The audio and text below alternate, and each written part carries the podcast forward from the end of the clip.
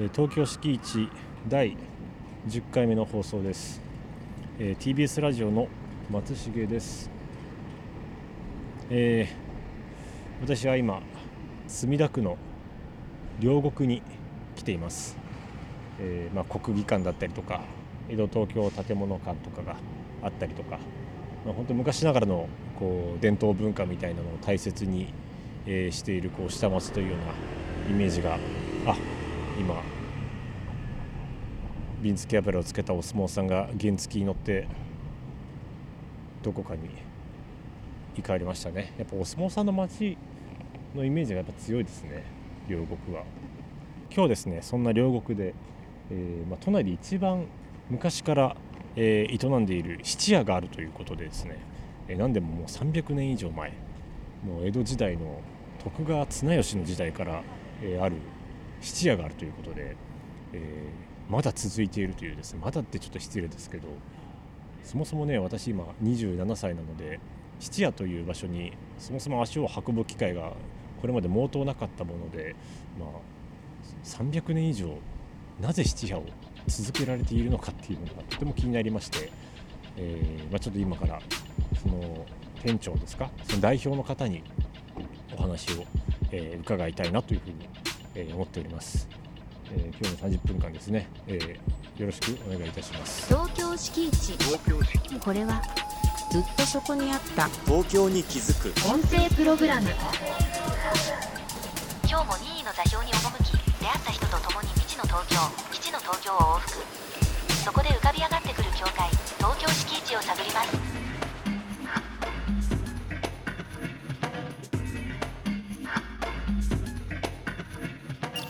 商品を扱ってお金を、あの融資するという業態ですよね。ですねそれが質屋ということは昔からもう700年の歴史があると言われてるんですよね。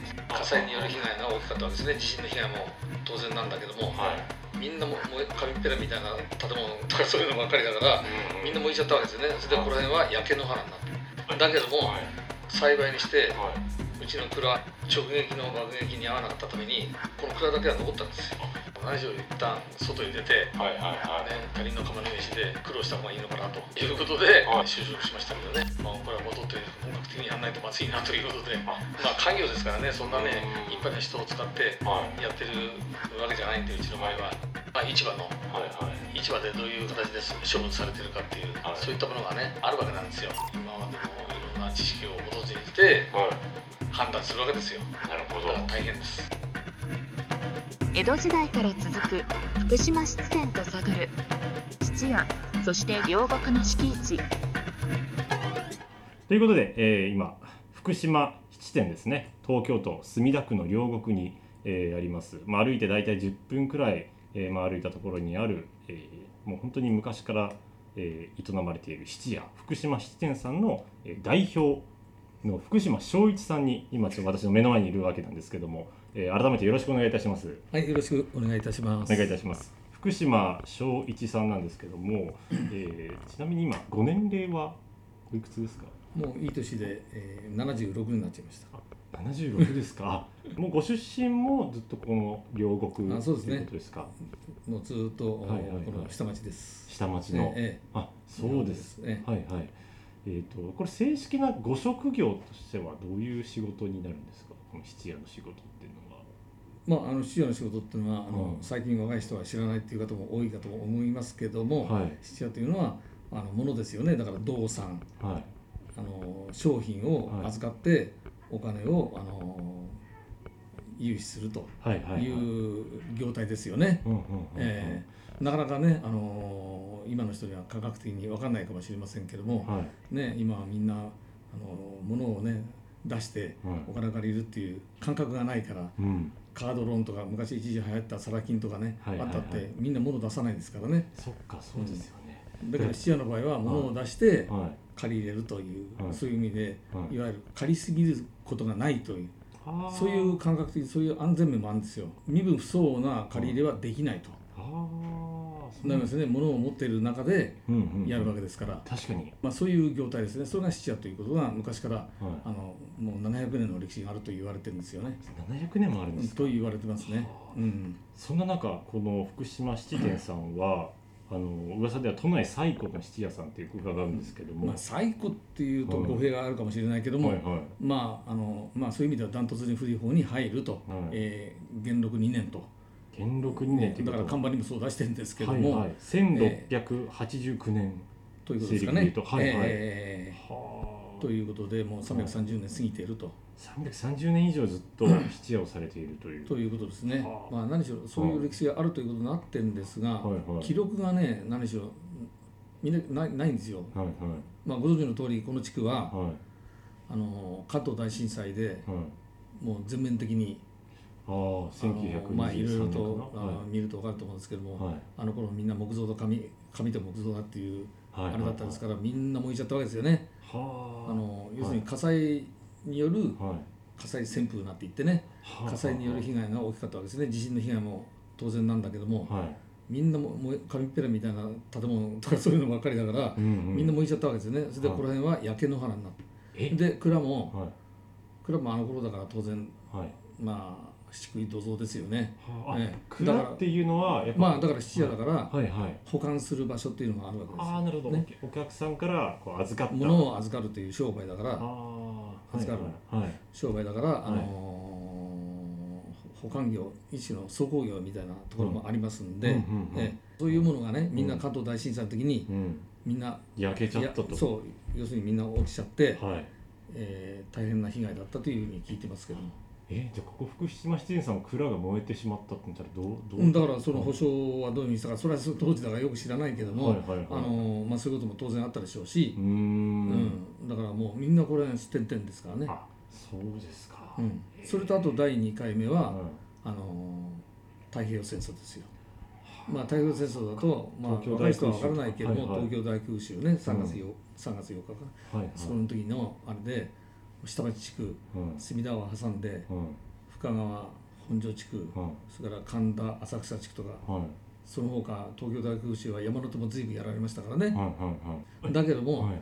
幸いにしてはい。うちの蔵その当時はあの蔵今も2棟残ってますけども、はい。この蔵が昭和の初めの蔵なんですよ。直撃の爆撃に遭わなかったためにこの蔵だけは残ったんですよ幸いにして。そうだったんですね。であと建物とか全部全部もう捨ててんあなるほど。だからだから大事なものっていうかね、うん。特にまあ昔の記録とかそういったものは、うん。特に関東大震災の時にみんな亡くなっちゃってんだよね。そうなんですね。だから2度の災害にこうあってるからはいは区の方も、うん。区でもねああいう観光庁の方もいはい。昔のものっていうのは本当に残ってないんですよね。そっかという話ですよ。全て燃えてしまっているこれは何回も災害に2回の大災害になってるそうですね。戦火と天災と。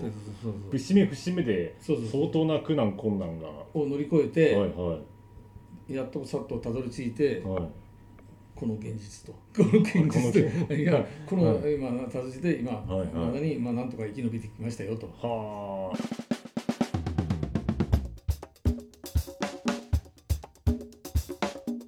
本当に生まれてからずっとまあ家業なわけじゃないですか。この質屋っていうものが実際にこう継ごうっていう意識とかっていつ頃からあったんですか？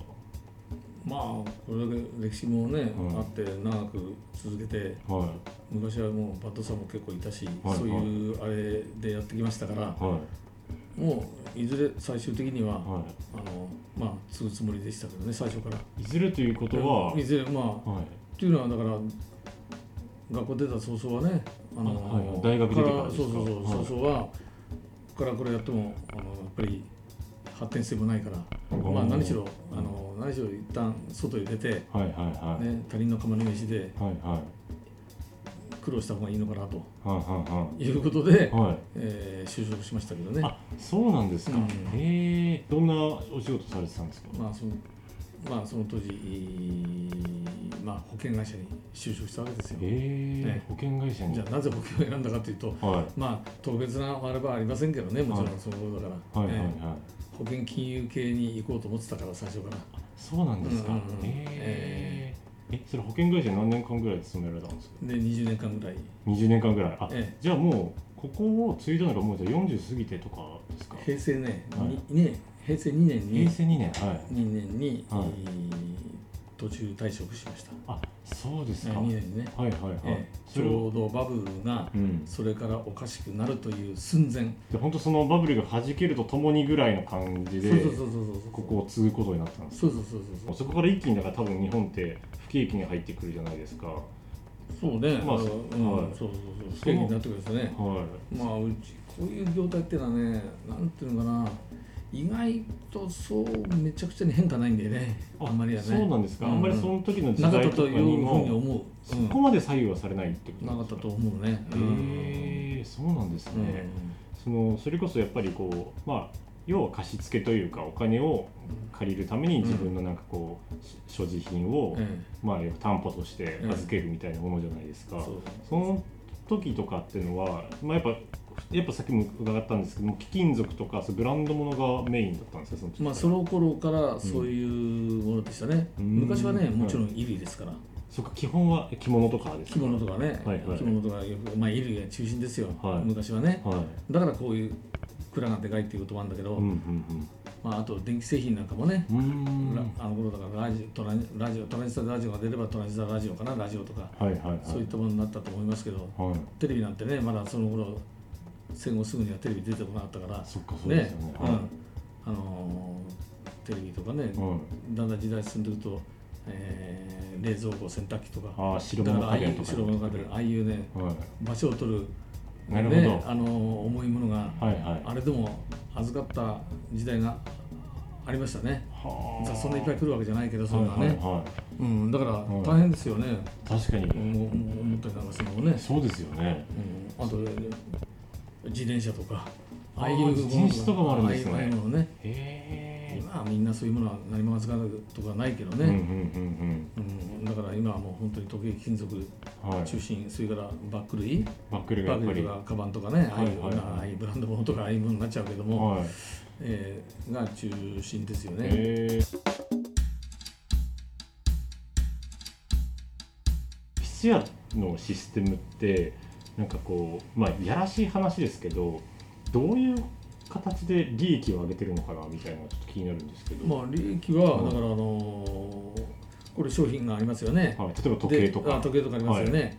それはあの見方はいろいろ見方ある店によって違うけども、はいはい。まあ、大体相場っていうのが最近形成されてますけども、はい、えー、質屋のっていうのは期限っていうのは3ヶ月だから、あじゃあさ例えば時計を僕がじゃあそこに福島市に出しますと。で例えばはい。10万円という形で貸していただけるってなった時に。なってそのはい。10万円を、はい。まあ、どうしてももうあの返せないと。なるほど。3ヶ月以内には利子をつけて返せないという。そう返せないと、はいとなると、はい。まあ、基本的にはまあ流れるっていうさはいはい七流れという質流れというはいはい。表現になるわけですよね。それはもう質屋さんのものになるというかその時計が。まあ、あのいやらしく言うと、はいはい。いやらしくと言わないから、まあはいはいはい。制度的に言うと所有権が質屋の方に移ると、うーんなるほど。そうすると、まあはい。あの処分してもいいと。はあはあ。でもどうそのそうそうそう。全てはそこの決定権はもう質屋にあるというそうそう。状態で、はい。その処分の仕方はじゃあどうするのと。はい。そうすると、はい。まあまあ、業界の市場っていうのがあるんですよ、はいはい市場はい、まあ、今でいう、まあ、オークションみたいなね。う、ーん。やるような、はいはい。そういう市場があるわけですよ、はそれ市場に持っていくか、いはい。あるいはあの最近みんな質屋のてあの横で交流をしてると思いますけども、はいはい。物を売ると。うんうん。あそこであの中古品として売ると、はあ。まあ、だからあの最近買い取り屋さんなんかも大抵買い取り専門にやってるところもあるけども、はい結構華々しくあの売ってるじゃないですか。中古品を。はい。ああいったものっていうのは大体なんていうかなそういうまあいろんな仕入れルートあるけども、うんうん。あのまあ、中には仕入れ長品もよそ長品を仕入れてきてはい。出すこともあるけども市場で市場で買って仕入れてはいはい。そこに展示してると。はいうものもあるわけですね。あと自分の店ではい。買い取ったものとか、なるほど。まあ、そういった、まあ、い。ろんなあのルールートがあると思いますけども、そういったものがみんな展示されてるわけですよね、だから市場にしょっちゅうはい。行っている、はい。あのまあ、特に若手なんかはあの、はい。結構市場にしょっちゅう行ってる人もいますけども、もう感覚的にだんだん相場が身につくわけですよ。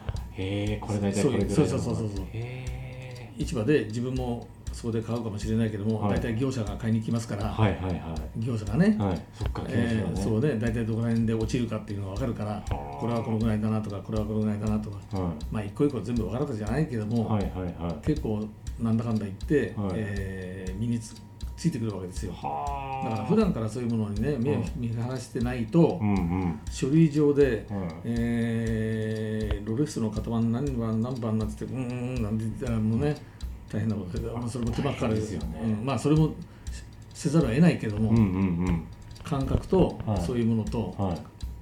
マッチングさせて最終的にこれでいけるだろうとか。はあなるほど。それで今何しろ成功にできてますね。心眼判断しなきゃいけないから。なるほど。相場普通の一般的な相場ばかりじゃなくて心眼を見なきゃいけないから。じゃあこれがレプリカなんじゃないかとか。はだからまあよくできてますからね。だから高級品ほどうん。あのそういう願物があるから、なるほど。あそうんこ高級品ほどね、そうですよね。うん、それで最近はそういう時計金属だからはい金額が張るんではい。はい一発やられちゃうと被害が大きいわけですよそういったものをだから少しでもあの被害をねあのはい。防止しようということではい。我々は業界内でネットワーク組んでますから、もう何かあればもうすぐパッこれは強調して言っておかないと。あ本当なんです。そうですよ。だっもうてすすぐもうあの情報共有してますから、そうですよね。うん。むしろだそれで偽物を作って質屋に持ってってうまくちょろまかそうって考えてるやからもいるんですよ。いるってことですよね。いるんですよだからあのここで見破られたからはい。じゃあ次のとこ行こう行こうっていうねぐるぐる回る連中もいるんですよ中には。へだからそれはもえうやらないように我々も情報パーって早いですから。そうですよね、うんだって早いですよ。死活問題ですもんねれはそうそうそう。我々の業界内の情報共有は、はうん、東京スピーチ。東京スピーチ例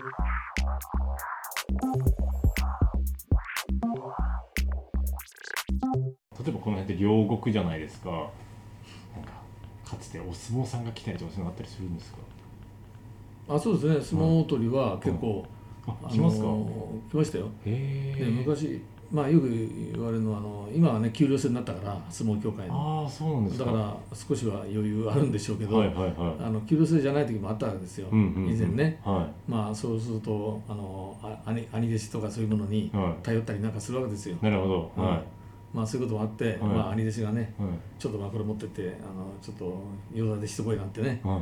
若いのがねはい。来たことありますよ、へえそういうことはありますよ。あそうなんですか。相撲取りは。そういうの大体何持ってきてくれるんですか、まあまあやっぱりそんなすごいものを求めないけども、うん。まあまあやっぱり時計類とか金属類が多いですよ、へお相撲さんも。えあお相撲さんも。そうなんですか、うんうんはあ、まあ、確かにでもすぐにねそういう割とすぐにはお金に変えてくれるもんなんですか？すぐ持っていったら。あそうそうちゃんとしてればね大丈夫だから、あそうなんですね、うん、だからまあ預かって。はいはいはい、ね、これはあのう売るわけにいかないからとかね、うんうんうん。そういうものがありますからいろんな事情でありますからね、はい。はいええ。それは預かってまあ最終的には出すから何とかしてくれっていうね、はあそっかそっか、うん、だからそういうなんていうのある程度人を見てやる仕事でもあるから。なるほど。あこの人は本当にそうだからなんていうかな、あのまあ頭からね、うん。もう価値のないものをねはいはい。最初からやるなんてことはまあ基本的にしないけども、うんうん。まあ何回も繰り返して、うん。それであと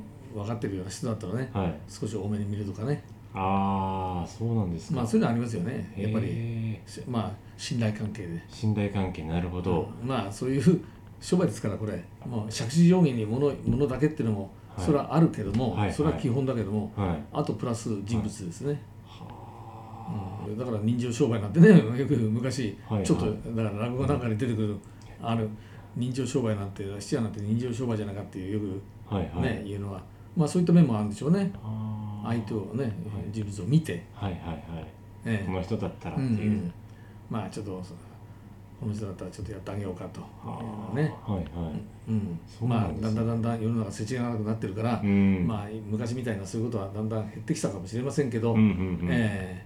そうなんですね、うん。そういう中で割とだから福島さんもずっと長年両国の人をずっと見てきてるわけじゃないですか。なんか両国ってこういうふうに変わっていったなとかなそういうの。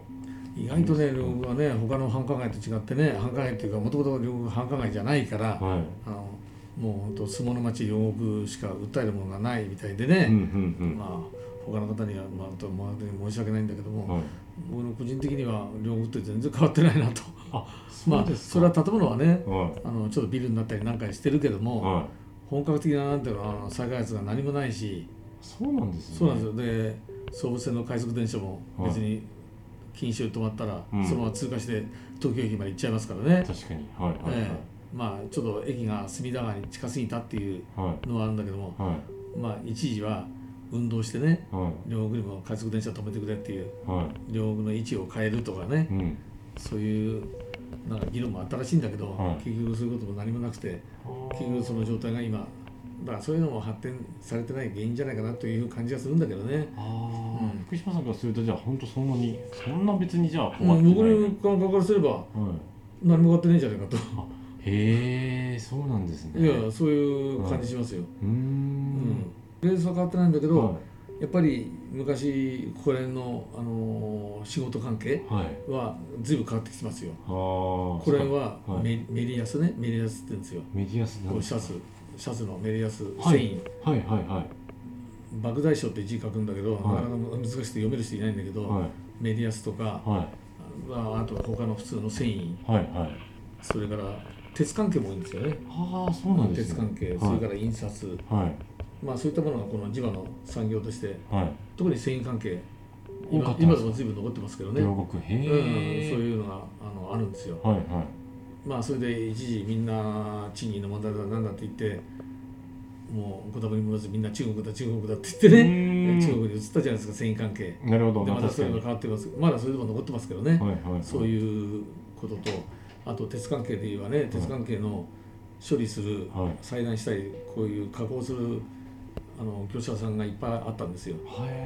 そういったところはみんな今浦安の方の鉄鋼団地に移ってますから、あそうなんです鉄か鋼団地ね、へえ鉄鋼団地。うん。だからまだこんその痕跡があって、うんうん。そこの会社さんがね、うん。結構みんな大きい会社さんが多かったから、なるほど。あの事務所だけのこっちの方に登ってるとか、はいはいはい。ねあのまあ、全部撤去しちゃってみんなあっちに移っちゃったっていうところもありますけども、はい。まだそういう痕跡はまだ残ってますけども、うんうんうん。だからそういうものをだからうん鉄関係もほとんどなくなったと、だからおかげで昔もう超大型10トン以上のトラックが結構動き回ってたけども、はい。それはなくなりましたけどあ。ねだそういう意味で安全になったけど、うんうんうん。あそうでしたか。うん、だそれか今そういうそういうか、はい。そうだそういうのが変わってそういうところがマンションだったとかね。ああだけどマンションだと、はい。マンション商店がなくてマンションばっかりだから、はいはいはい。あまり街発展しないんだよあね。そうですか、うん、まあ、商業施設ではないというか。商業施設がないんだよね。なるほど。まあ、げんこういうやっぱり我々みたいな昔から地元の人間は、うん、なんとかね商業施設ぐらい欲しいねっていうのはみんな思ってるわけよ。あむしろそうなんですね。よくなんかそういうの逆にあだから、はい。ところがね人によって違うわね。やっぱりあの駅前でいろいろ商売なさってる方は、はい。そういうの来ると逆に取られちゃうからとか。はいはいはい。思いますさあどこの駅でもみんなそうじゃない？うんうんうん。駅ビルができると我々の商売みんな上がったらじゃないかとかね。そうです。ね。はい。だからそ相乗効果なんかできないかなと思うんだけど。うーん。まあだけど本当に駅ビル一つないからね、うん。両国っていうのは。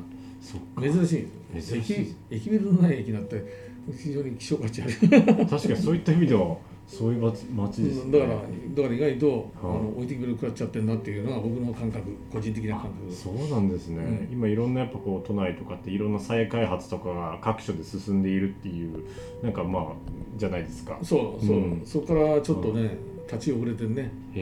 もう今更何もないんだろうけど。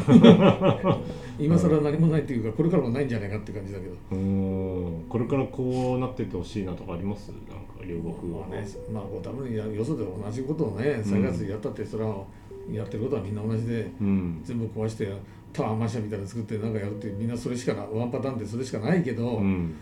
ある程度人を集めることもやっぱり工夫しないとね、うんだからわざわざ来る用がないんですよこの町そういう意味では。相撲とかそういったこと以外はそうまあ、あと、まあ、博物館にね来るって言ったってそんなわーわー来るあれじゃないしね、まあ日常的に行くっていそうう感日常的に来るじじゃないですとこじゃないから。で相撲だって日常的じゃないから。ね。そっかそっか。そうです。場所ことで場所場所だって両国でしょっちゅうやってるわけじゃないんだから、そうですよね。全国ね回って。回ってるわけですから。はいはいはい。そういう意味でちょっと弱いなと。はあそういうのが活気がまたそういった意味で両国に戻ったらそれこそこうこの福島出演さんに来るお客さんとか層も変わってくるかもしれなかったりもする、やっぱり商売っていうのは、まあなん人が多ければね。うん。なんとなくわざわざしてれば、うん相乗効果でいいんじゃないの？うん。と思いますけどね、はいはいはいはい、静かになっちゃうよりは、そうですよね、まあ、こういう商売事っていうのはみんなね。うん。そうすれば、まあ、いろんなどんどんあの喫茶店もできるし、うんうん。いろんなチェーン店もできる何もできるっていう自然になんとなくできてくるじゃないですか。はい。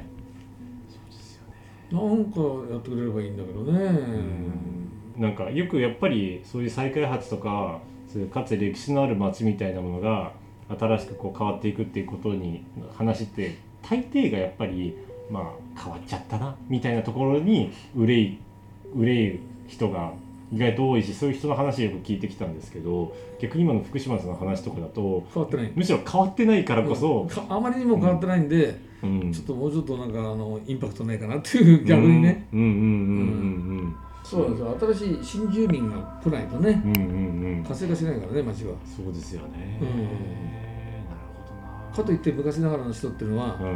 やっぱりみんな高齢化してるから、ん。だからどこもそうなんだけど、うん。町会運営がだんだん大変なんですよ。うーん。あのそっか。やっぱりねあの、あとお祭りね。はいはいおはい。祭りなんかでも昔それなりに企業がみんないっぱいあったけども、はい。少しずつ出てってるわけですよね、うん。なくなって、うん。そうするとし軍資金が集まんないじゃないですか。確かに。そうですよね。どんどんね右肩下がりになりますよねだからやっぱ若い人たちがやっぱそういった意味でも入ってこないとその持続的に街をこうねそうどこもこの辺みんなそうですよ。で若い人たちだとお祭り行ったってね、うん。そうそうお祭りの方に手出す流してくんないしね。あそうですか。でお祭りの寄付ったって、うん。お祭りだって寄付で成り立ってるからね。うんうんうん。そっか街のねやっぱりこう、寄付で成り立ってるから、はい。そうそう。だからやっぱり関心持ってどんどんやってくれる人がいるかというと昔ながらの人はね、うん。昔から住んでる人たちは、うん。まあまあ逆には付き合いだったんだっていうんで、あのいろいろ協力してくれるけども、うん。新しい人ってのは関心ないからね、ああ祭り勝手にやってくださいよ。そんなもんですよ、ですか。うん、あそうなっちゃうんですよ。ーはいはいはだから昔ながらのいろいろ協力してくれた人の建物がなくなるというん。ご多分に折れず大体みんなうんみんなマンションだから。うーん。そうですよね。うん、もうマンションでもいいんだけど、はいはい。あの逆に人が増えるからありがたいんだけど、はい。人が増えるけどもあまり地域のための貢献するような人口増加じゃないんだよね。なるほど。ただ増えればいいってわけでもないというか、あそうちゃんとそういうこう町というものに対してこうそれこそ愛着だったりとかこの町をなんか自分事としてなんかこうねどうしていこうとか。じゃないんじゃないかと思いますよね。まあ、全員全てがね、はいはい。全員がそうだとは言わないけど、まあまあまあまあままあ。ほぼそういう感じじゃないですか。ね、そうでしょ、意外と。そうですね。いや、ま、間違いないですね。ね僕だって、ん。もしよそで住んだらね、じゃあその町のためになんかうん。一肌脱いで何かやるっていうのは面倒だなってなっちゃいますよ やっぱり、ね。はいはい、うん、大変ですよ町会メンバーもねどんどんじいさんになるばっかりでおじいさんばあさんになるばっかりで。本当にこれからどうなっちゃうんだろうっていう感じです。どこもね。だからお祭りなんかもみんな高齢化してくるしうん。もう若い人集めないとみみこしも出せなくなっちゃう